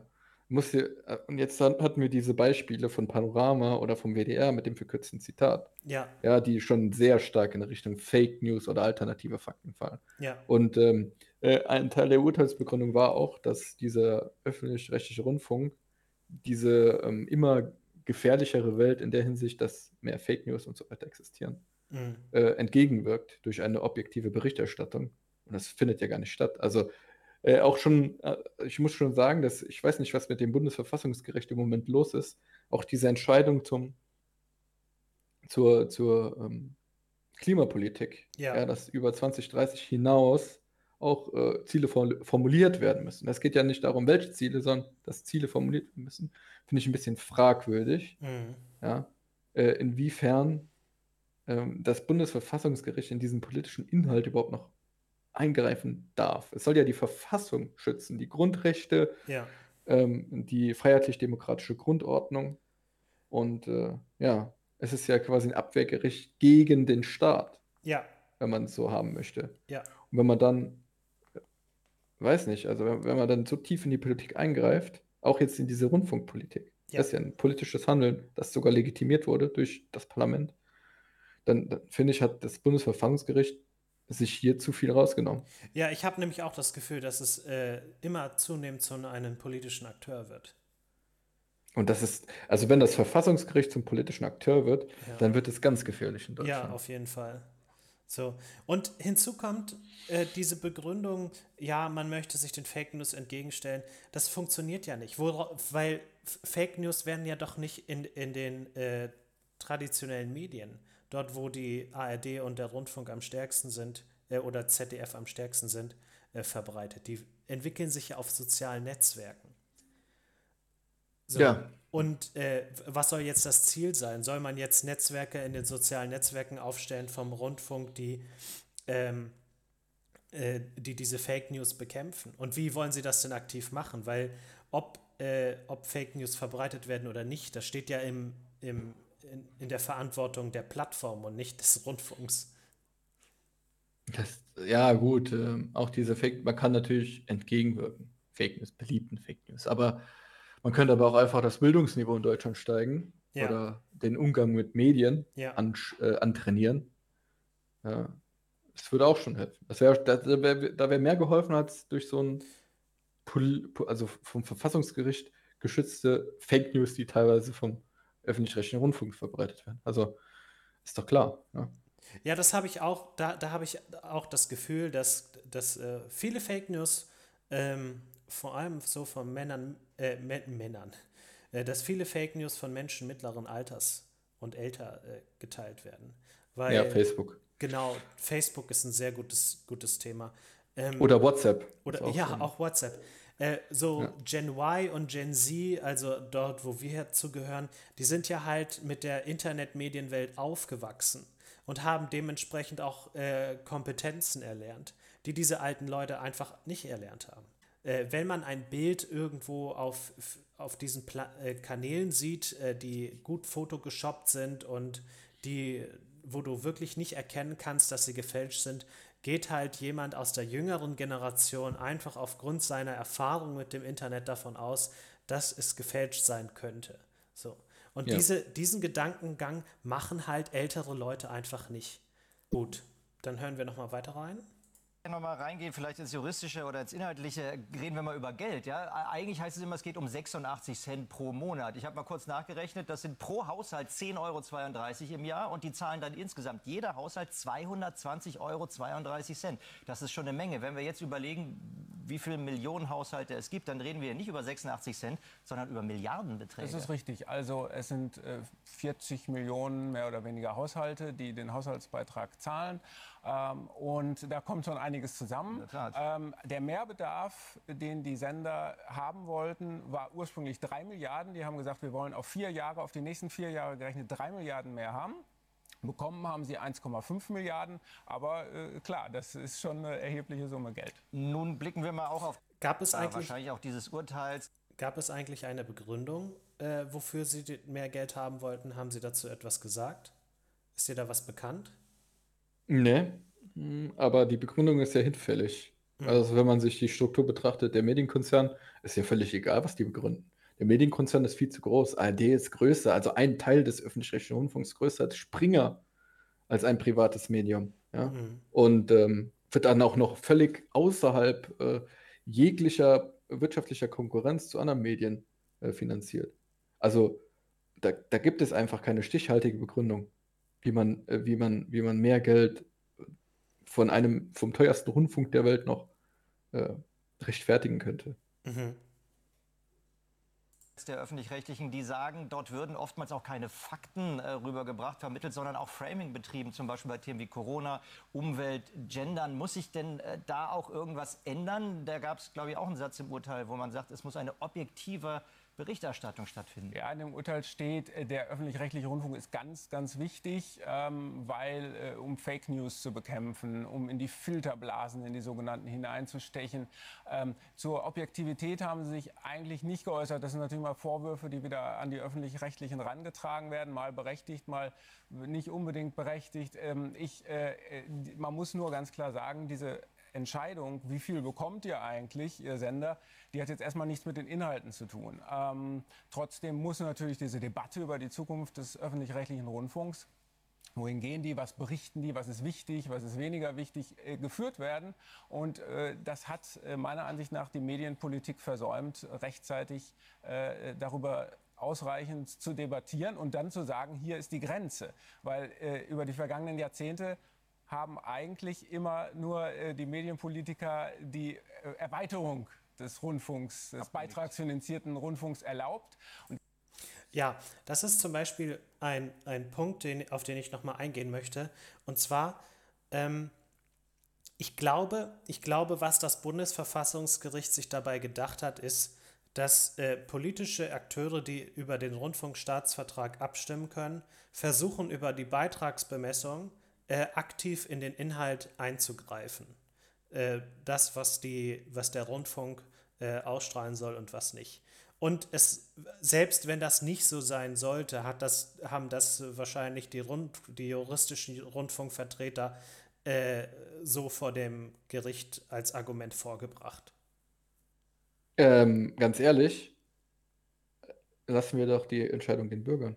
Lassen wir doch äh, denjenigen die Entscheidung, die diesen Rundfunkbeitrag bezahlen sollen. Ob sie das finanzieren wollen oder nicht. Das ist, das ist doch eine ganz normale Geschichte. Ja? Mhm. Wenn, wenn einem die Berichterstattung im öffentlich-rechtlichen Rundfunk hinsichtlich Qualität oder politischer Schlagseite nicht gefällt, dann soll man auch das Recht haben können, ähm, diesen Beitrag zu verweigern. Das ist meine Meinung dazu. Mhm. Weil, wie, also, wenn das die Politik macht, ist es natürlich problematisch. Ja, ja. Also, ich erwarte schon auch von CDU, SPD, Grünen, auch wenn es in eine gewisse politische Schlagseite geht, die offensichtlich ist. Die Politik hat sich da nicht einzumischen. Die muss nur die Strukturen so schaffen, den nächsten Medienstaatsvertrag, dass die Bürger entscheiden können, wie viel gebe ich dafür aus. Mhm. Ent, entweder man, man macht es so, dass man einen Grundrundfunkbeitrag hat von wenig Geld. Ja und darüber hinaus dann äh, einzelne Formate unterstützen kann ja. durch Abos und dann irgendwann diese 18,36 Euro zu, zustande kommen, wenn man das denn möchte. Ja. Das erwarte ich schon von, von der Politik, dass der Bürger dann selbst entscheiden kann, wofür er sein Geld ausgibt. Aber diese, aber grundsätzlich über die Politik oder über die Parlamente, natürlich sind sie dann vom Volk legitimiert, sage ich jetzt mal so. Ja. Ne? Wenn man, wenn im Bundestag eine Abstimmung dazu gibt es dazu eine Abstimmung dazu gäbe über den Medienstaatsvertrag. Aber grundsätzlich in den Inhalt einzugreifen über die Beitragserhöhung finde ich problematisch. Also wenn das die Intention war. War es aber nicht ja. von Sachsen-Anhalt aus.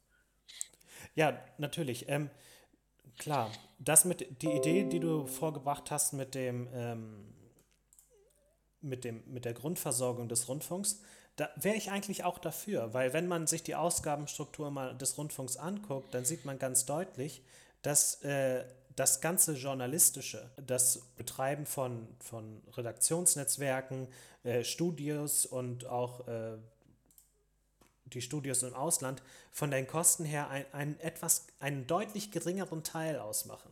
Das teuerste sind halt die ganzen Unterhaltungsformate.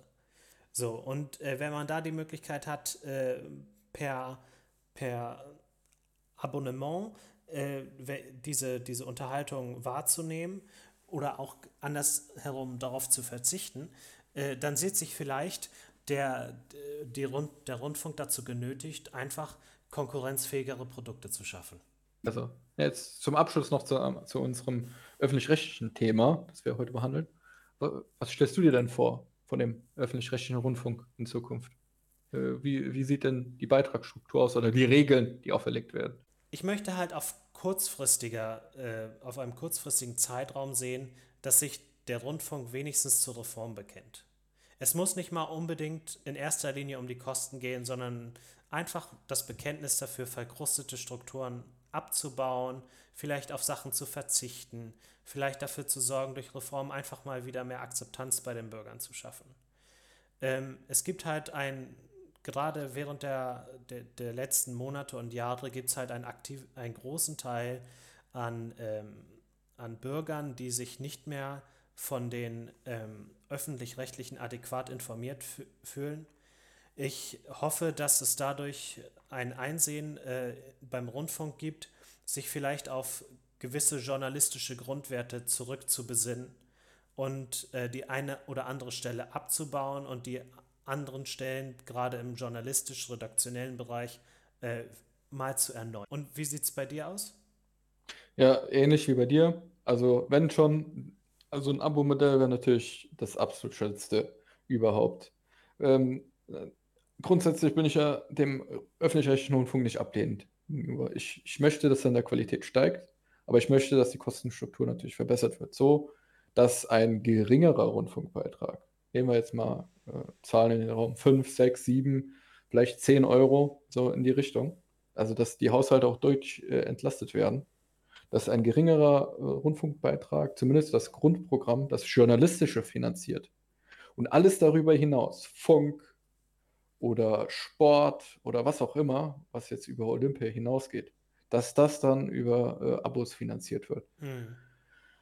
Ich denke, ähm, ich merke es ja auch in der jüngeren Generation, wenn man sich äh, im Freundeskreis mal unhört. Ja, gerade Studenten, die fragen sich, wofür finanziere ich einen öffentlich-rechtlichen Rundfunk zwangsweise, den ich überhaupt nicht nutze oder ganz wenig nutze. Ja. Es ist wie, als hätte man ein, ein Netflix-Abo und man schaut kein Netflix. So. Was macht man? Man kündigt das Netflix-Abo. Oder äh, das beste Beispiel ist auch Fitnessstudio. Ja? Da hast du eine Mitgliedschaft beim Fitnessstudio, gehst da nie hin, nach einem Jahr möchtest du raus, dann bist du draußen, bezahlst du nichts mehr dafür. Was du, was du nicht nutzt, das sollst du auch nicht bezahlen müssen. Ja. Klar, die, der Rundfunkbeitrag an sich hat ja einen Sinn und Zweck. Auch Menschen, die, also es, wenn man grundsätzlich die Möglichkeit hat, ihn zu hören, muss man ihn finanzieren in Deutschland. Heißt es, also das äh, halte ich für reformbedürftig und natürlich auch inhaltlich. Die Regeln müssen strikter durchgesetzt werden. Ist auch klar. Aber ich wünsche mir wirklich in Zukunft, dass äh, der ganze Rundfunk modernisiert wird. Also hinsichtlich Kostenstruktur, hinsichtlich äh, seiner Regeln, die er hat. Und äh, die politische Schlagseite muss weggehen. Da werden noch einige Formate werden, werden auf jeden Fall gestrichen werden müssen. Ja. Äh, ein, eins, das vielleicht äh, nicht so bekannt ist, TTT, Titel, Thesen, Temperamente. Ja, genau, Temperamente, das irgendwie um 24 Uhr oder so, um 23 Uhr Schlag mich tot stattfindet. Ja. Das ja so extreme politische Schlagseite hat, dass das schon an Propaganda reicht. Also richtig pro Russland, pro Putin, äh, äh, teilweise auch äh, Verschwörungstheorien beinhaltet. So, solche Formate gehören einfach nicht mehr in, in, in den öffentlich-rechtlichen Rundfunk rein. Ja, oder Und, zumindest ja. sollen sie dann gekennzeichnet werden. Genau. Ja. Gut. Dann zum nächsten Thema, ne? Ja, dann äh, fangen wir an mit dem Tagespolitischen. Mhm. Äh, es gibt eigentlich nur ein tagespolitisches Thema, das gerade äh, wirklich äh, Wellen schlägt. Ist äh, der Fall von Kabul. Ja. Ja. Ich äh, fasse mal kurz zusammen. Seit etwa Freitag wurde es brenzlig in Afghanistan. Da sind, glaube ich, Kandahar und Herat gefallen, fast kampflos von der afghanischen Armee. Mhm. Ähm, in der letzten Woche wurde auch diskutiert, ob sich die afghanische Armee zurückzieht. Gerade Masai Sharif gilt als strategischer Punkt, mhm. äh, der, ähm, der für die gesamte Region dort äh, von Bedeutung äh, war. ähm, man, man ging davon aus, dass sich die äh, Afghan National Army da zurückzieht und äh, die Stadt verteidigt und von da aus dann äh, weitere Operationen tätigt. Aber niemand ist davon ausgegangen, nicht mal die Experten, ja, sind davon ausgegangen, dass äh, die afghanische Armee kampflos mehrere strategische Städte und Punkte einfach aufgibt, die Waffen niederstreckt und den Taliban übergibt und dann auch noch Kabul äh, fällt. Ja? Mhm. Innerhalb von wenigen Tagen, innerhalb von vier Tagen war das. Mhm. Freitag war klar, äh, dass die äh, afghanische Hauptstadt bedroht war. Mhm. Und es äh, äh, ging darum, das Botschaftspersonal zu evakuieren. Und zwar von allen westlichen Botschaften. Großbritannien, äh, die USA, Kanada und so weiter. Und auch die mhm. deutsche Botschaft. So, als es dann klar war, dass zum Beispiel die Briten, die haben schon am Freitag äh, angefangen, ihre äh, Botschaftsmitarbeiter zu oder ihre Botschaft zu räumen, da war es in der deutschen Botschaft noch gar nicht klar, äh, findet überhaupt eine Evakuierung statt. Und dann ja. am Sonntag gegen 14 Uhr ist dann Kabul tatsächlich in die Hände der Taliban gefallen und dann ging es dann Schlag auf Schlag. Dann äh, äh ging anscheinend die Panik los bei der Botschaft in Deutschland und äh, man versuchte dann über den afghanischen äh, Flughafen eine Evakuierungsoperation zu starten, die dann sehr, sehr holprig gestartet ist. Und erst am Montagmorgen, äh, 6.30 Uhr Ortszeit, konnte dann das erste Flugzeug, nee, Mond, am Montagmorgen um 6.30 Uhr in Deutschland, konnte das erste Flugzeug aus Deutschland starten.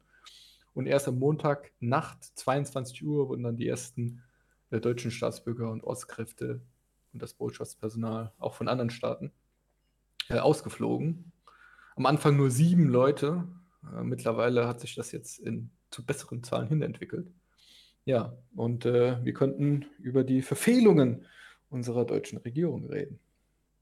Also ja, dann fangen wir mal mit unserer größten Verfehlung an, und zwar unserem Außenminister Heiko Maas. Der hat in den letzten Tagen ein Interview gegeben oder eine Presseanfrage beantwortet, ähm, und hat dort äh, gestanden, dass äh, sich das Auswärtige Amt bis zum Schluss über die Lage in Kabul nicht im Klaren war. Die Frage ist, äh, wo versagt da der Informationsfluss? Ja, wo er nicht versagt hat, war bei der Botschaft in Kabul. Denn die haben versucht, den Außenminister äh, zu warnen. Und äh, das Auswärtige Amt in, in Berlin hat diese Warnung unbeantwortet gelassen. Ja, also das waren Warnungen, die schon am Freitag stattfanden, äh, die einfach ignoriert wurden anscheinend. Äh, man muss aber auch dazu sagen, ja, sobald äh, der Krisenstab getagt hat, das ging alles viel zu langsam. Mhm. Da, äh, da, da, das ist so wieder typisch Deutschland, ja. Da wird erstmal 15, äh, gefühlt 15 Tage lang darüber diskutiert, was wir jetzt tun sollen, bevor dann jemand hier sein, sein Verantwortungsbewusstsein wiederfindet und einfach mal eine Bundeswehroperation startet. Äh, aus Medienberichten hat man ja auch mitbekommen, dass die Soldaten und die Luftwaffe schon am Freitag bereitstanden. Mhm. Ja? Als es klar war, da könnte es äh, zu äh, Problemen in Kabul kommen. Und erst am, wie gesagt, Montagmorgen um 6.30 Uhr flog dann die erste Maschine Richtung Taschkent, um da äh, aufgetankt zu werden und dann äh, Kreise über Kabul zu ziehen. Und das, das geht nicht. Also wir sind eine Industrienation. Wir haben eine hohe außenpolitische Bedeutung als drittgrößter Industriestaat der Welt. Ja. Äh, kurzer Hinweis dazu: China ist kein Industriestaat. Hm. Äh, Hinweis aus.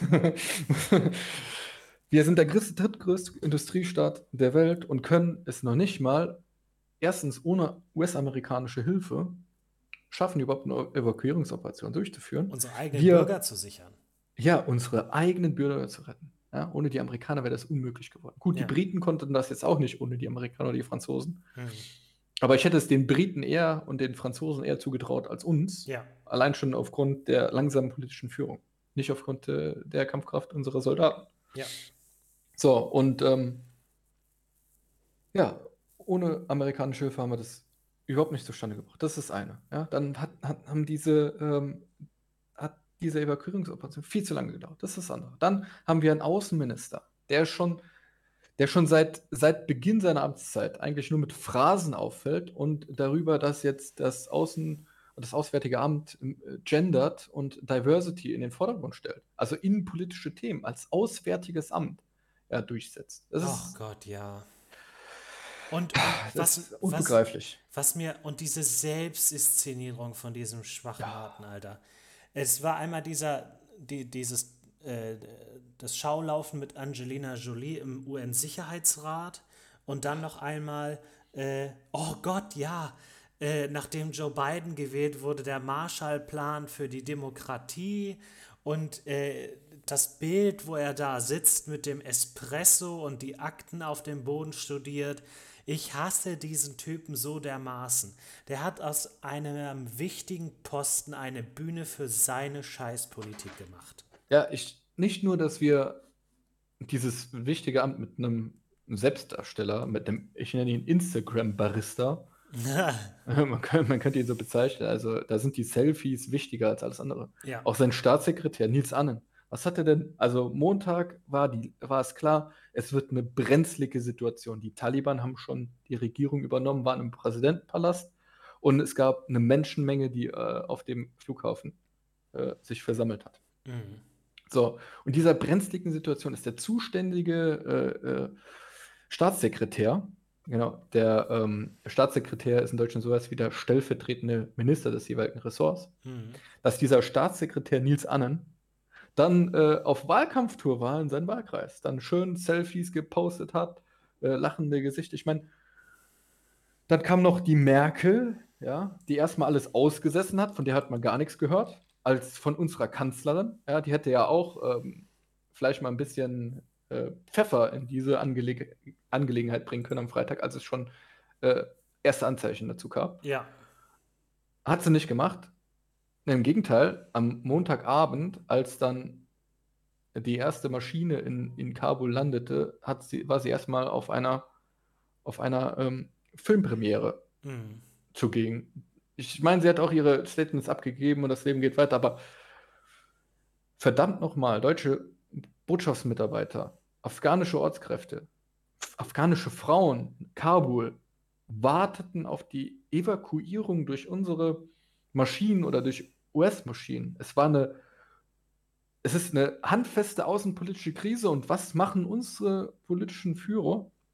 Sie gehen auf Filmpremieren, sie posten irgendwelche Wahlkampf-Selfies oder im Falle von von der Leyen ist auch so, ein, so eine Geschichte, die backt dann irgendwelche Kuchen.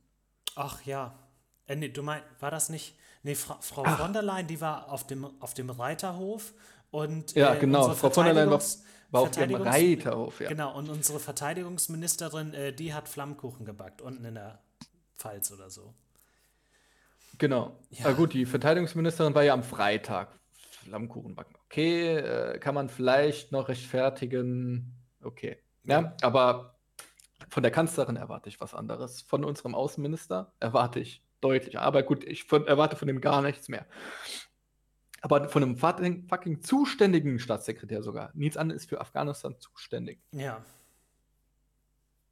Ja, Diese Sorglosigkeit. Also, was, was strahlt das denn für, für, für ein Bild aus? Ja, für, auf die gesamte Politik? Ist ja egal, ob das SPD, Grüne oder sonst wer sind. Man, das muss man den Grünen zugune, zugute halten. Ähm, die haben ein Gespür dafür, dass in der Bevölkerung die Sehnsucht nach äh, politischer Aktivität steht. Äh, wieder Ja. mal nicht nur aus der Defensive zu agieren, beziehungsweise mal überhaupt zu agieren. Äh, Die wollen halt, dass, dass äh, die Politik wieder eine Richtung vorgibt. Wenigstens für die nächsten Jahre. Das ist auch ein, einer der größten Kritikpunkte, den ich über diese Legislaturperiode habe. Wir sind 2017 in die Politik eingestiegen, ohne ein Bild von Deutschland der nächsten vier Jahre zeichnen zu können. Es, es ist Angela Merkel, äh, man hat ihr immer, immer als positive Eigenschaft äh, äh, angeschrieben, ja, sie hat Ruhe bewahrt, sie hat Sachen, äh, Sachen zweimal überlegt. Ja, mittlerweile sitzt sie die Sachen nur noch aus und das fällt uns jetzt auf die Füße.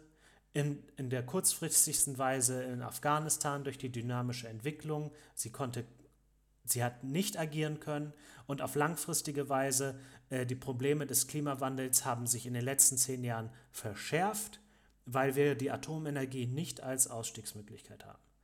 Und das ist Ja. halt ein Politikstil, den haben auch andere Politiker, die jetzt im Kabinett sitzen, mit übernommen und haben halt geschlafen, als es um wirklich, äh, als die, Dynam äh, die Situation dynamisch wurde.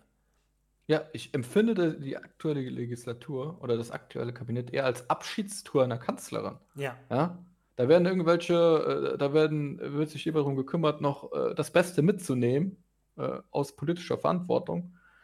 Und äh, dann, dann sagt man Ade, ja, sollte Deutschland gucken, wo der, wo der Pfeffer wächst. Ja. Ja, das ist, das ist auch so eine, so eine Sache. Aber darüber hinaus, wofür steht Deutschland außenpolitisch? Wir erheben jedes Mal den moralischen Zeigefinger, wenn es darum geht, dass in Polen oder in Ungarn irgendwelche Gesetze erlassen werden, die uns Mhm. nicht gefallen. Ja, sind wir die Ersten, die dann mit dem Finger darauf zeigen. Wie ist unser Stand in der Außenpolitik? Wir haben ein zerrüttetes Verhältnis zu Russland, wir haben ein zerrüttetes Verhältnis zu China. Ja, Mhm. aber und wir haben zerrüttete Verhältnisse zu vielen europäischen Partnern, Mhm. die für zum Beispiel unsere Landes- und Bündnisverteidigung essentiell sind. Polen Ja. Ja. ist ein großes Beispiel darüber. Ja, und ähm, wa- was, was, was, was darüber hinaus, ja, auch zu diesem Verhältnis zu unseren Partnern. Wo, wofür fallen wir auch auf? Wir, wir haben hehre Ziele, ja, wir haben hohe moralische Ziele. Das beste Beispiel jetzt ist in Kabul. Da wird ja wieder, äh, da werden ja wieder die Forderungen erhoben. Zehntausende müssen wir evakuieren. Luftbrücke nach Kabul jetzt. Aber wer soll die denn durchsetzen? Die Amerikaner natürlich. Die Amerikaner sind da und sollen für uns schön den Beschützer spielen, damit Mhm. wir unsere moralischen, äh, selbst aufgelegten ähm, Ziele erreichen können. Ja? Mhm. Äh, können noch nicht mal unsere, also Zahl der Flüge, wie viele müssten wir denn, wie viele Flüge müssen wir denn machen, um Zehntausende Menschen zu evakuieren? Und wie finden wir diese Zehntausende Menschen überhaupt? So, jetzt fängt, jetzt fängt äh, das Außenministerium an, mit den Taliban zu verhandeln, um ein Ja. Kopfgeld, also jetzt bezahlen wir auch noch, um die Leute rauszukriegen. Ja. Und bezahlen Terroristen. Ja, ja. Ja.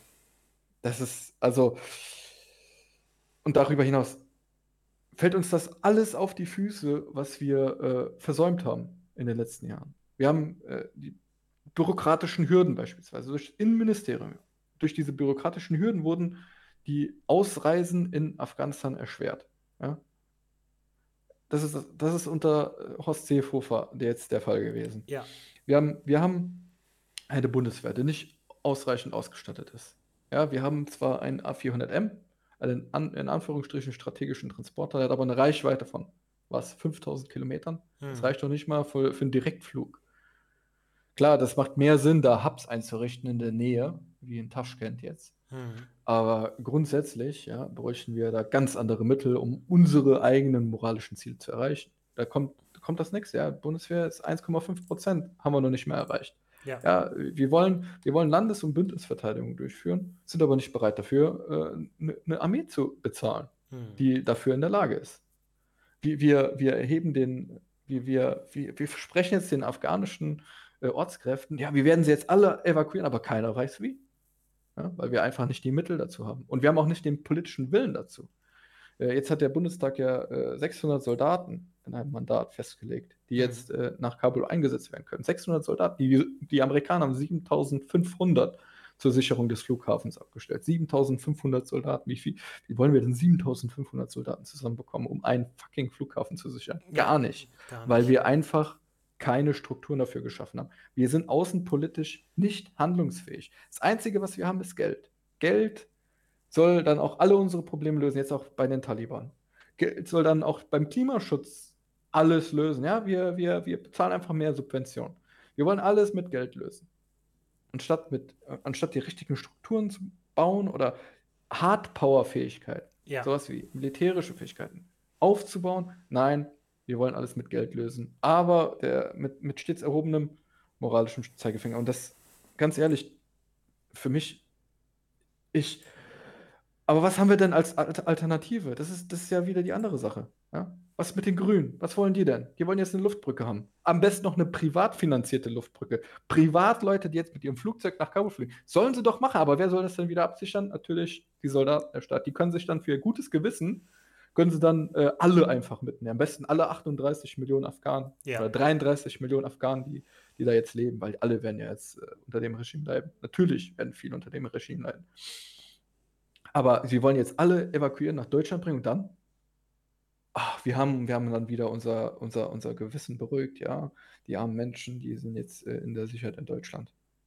Ähm, Problem gelöst, ne? Einfach alle nach Deutschland bringen, Problem gelöst. Das Ja. ist die Grüne. Und auf der anderen Seite, tut mir leid, dass ich jetzt äh, so einen langen Monolog halte, Ja, gab setz es ihn auch ähm, auf der anderen Seite gab es ein Statement einer äh, EU-Politikerin der Grünen, Ja, die äh, da behauptet hat, jetzt müsste sich äh, mit äh, den Partnerstaaten in äh, Europa und der EU zusammengesetzt werden und dann eine europäische Lösung dazu gefunden werden. Verdammt nochmal, es ist Montag, es, äh, die, die, die Stadt brennt, ja, es, es gibt einen kurzen Zeitraum, wo noch Evakuierungen möglich sind und dann müssen wir alles militärisch durchsetzen. ja, Wir ja, nutzen jetzt diesen kurzen Zeitraum für so viel, um so viele Menschen wie möglich aus Afghanistan rauszukriegen. Und danach ist dieser Zeitraum futsch. ja. Und was, was, was, was, was wollen die? die erstmal diskutieren, was ist jetzt die beste Lösung? Was, was, was, was hat denn die EU anzubieten als beste Lösung? Gar nichts. Gar nichts. Nichts, null. Und das ist dann, das ist dann die Alternative. Und das ist so traurig. Ja, Ich meine, ich, ich stehe ja nicht hinter allem, was, was, was die Union macht, ja. Aber es ist so traurig, dass das, äh, dass die, äh, die einzigen, einzigen äh, Alternativen, die möglich wären, noch schlimmer sind. Ja. Es ist unfassbar für die deutsche Politik. Ehrlich. Ich weiß nicht, was für Strukturen wir da ändern müssen. Oder was hältst du davon? Also, ich habe letztens ein, ein Zitat von Heinrich Münkler gelesen, der halt auf diesen äh, Fall in Afghanistan zutrifft und überhaupt den ganzen Afghanistan in den letzten 20 Jahren. Die deutsche Politik und die Politik des Westens müsse sich jetzt von der wertegesteuerten Politik äh, abwenden und zur interessengesteuerten Politik äh, übertreten. Dass äh, die Bundesregierung äh, und die EU äh, versucht, halt ihre Interessen für ihr, äh, ihre Bürger im Ausland durchzusetzen und zu akzeptieren, dass es in diesen, in anderen Ländern halt ähm, Kulturen und äh, ähm, politische Akteure gibt, die der EU feindlich gegenüber eingestellt sind und ihre Dem Demokratie, demokratischen Werte ablehnen. So, und da gehören halt Hard Power, äh, ähm, da gehört Hard Power hinzu, meiner Meinung nach. Ähm, es gibt halt ein, es gibt halt das militärische Mittel, äh, äh, seine Interessen durchzusetzen. Das zeigen die Amerikaner ganz deutlich. Äh, natürlich halt ist Soft Power besser, äh, aber man sollte halt, Euro Europa sollte versuchen und die deutsche Bundesregierung auch, ähm, wieder mal ähm, Verhandlungen abzuschließen, die zu ihren eigenen Konditionen geschlossen werden. Genau.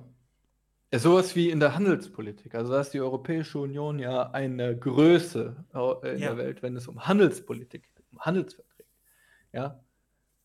Und äh, wir müssen auch zu einer außenpolitischen Größe werden, wenn es um Hardpower geht. Ja, Bestes Beispiel sind ja die Schutz der See- und Handelswege. Ist ja eines der Interessen, das Deutschland 2014 formuliert hat. Nee, 2016 war es im Weißbuch des Mhm. Verteidigungsministeriums unter Ursula von der Leyen. So, das beste Beispiel ist ja auch, wo Hardpower zwangsläufig äh, benötigt wird, ist bei den, beim Schutz der Handelswege, der See- und Handelswege, die für Deutschland, einem, äh, einem Exporteur, ja, einem Nettoexporteur, mhm. äußerst wichtig ist für seine eigenen wirtschaftlichen Interessen und somit auch für die Interessen seiner eigenen Bürger. Und diese See- und Handelswege kann man nur schützen, ja, wenn man äh, gewisse militärische Fähigkeiten hat.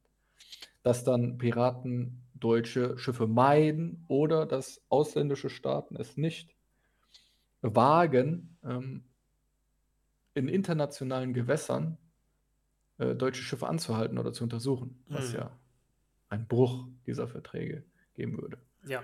Und äh, Softpower-Möglichkeiten gibt es da einfach nicht. Punkt. Ja, Alex, dann sind wir ja heute, dann haben wir heute ja viel auf die Uhr geschafft. Ähm, unser Podcast ist heute ein bisschen länger als äh, gewöhnlich. Ähm, ja, wir haben uns heute über den Rundfunkbeitrag unterhalten. Wir haben äh, versucht, Lösungsstrategien zu entwickeln, die möglichst einen schmalen Rundfunk äh, garantieren, der äh, nicht so finanziell belastend für jeden einzelnen Haushalt ist.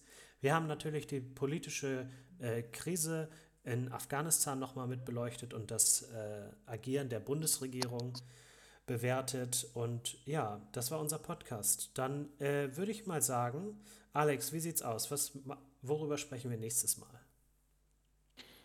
Ja, nächstes Mal geht es um, wieder um ein sehr großes Thema für die aktuelle Öffentlichkeit. Klima- und Umweltpolitik. äh, ist mein Vorschlag. Dazu werde ich versuchen, einen meiner Kumpels zu überreden, äh, Rede und Antwort zu stehen. Er hat einen Master in Biologie und hat in der Region äh, Südwestdeutschland ähm, bestimmte Insektenarten auf ihre Verbreitung untersucht und hat auch ganz gute äh, Vorschläge, was auf niederschwelliger Ebene für den Klimaschutz getan werden könnte oder auch für den Naturschutz. Ja, super. Dann äh, bedanke ich mich fürs Zuhören und äh, wir hören uns dann bald. Ciao. Ja, ciao.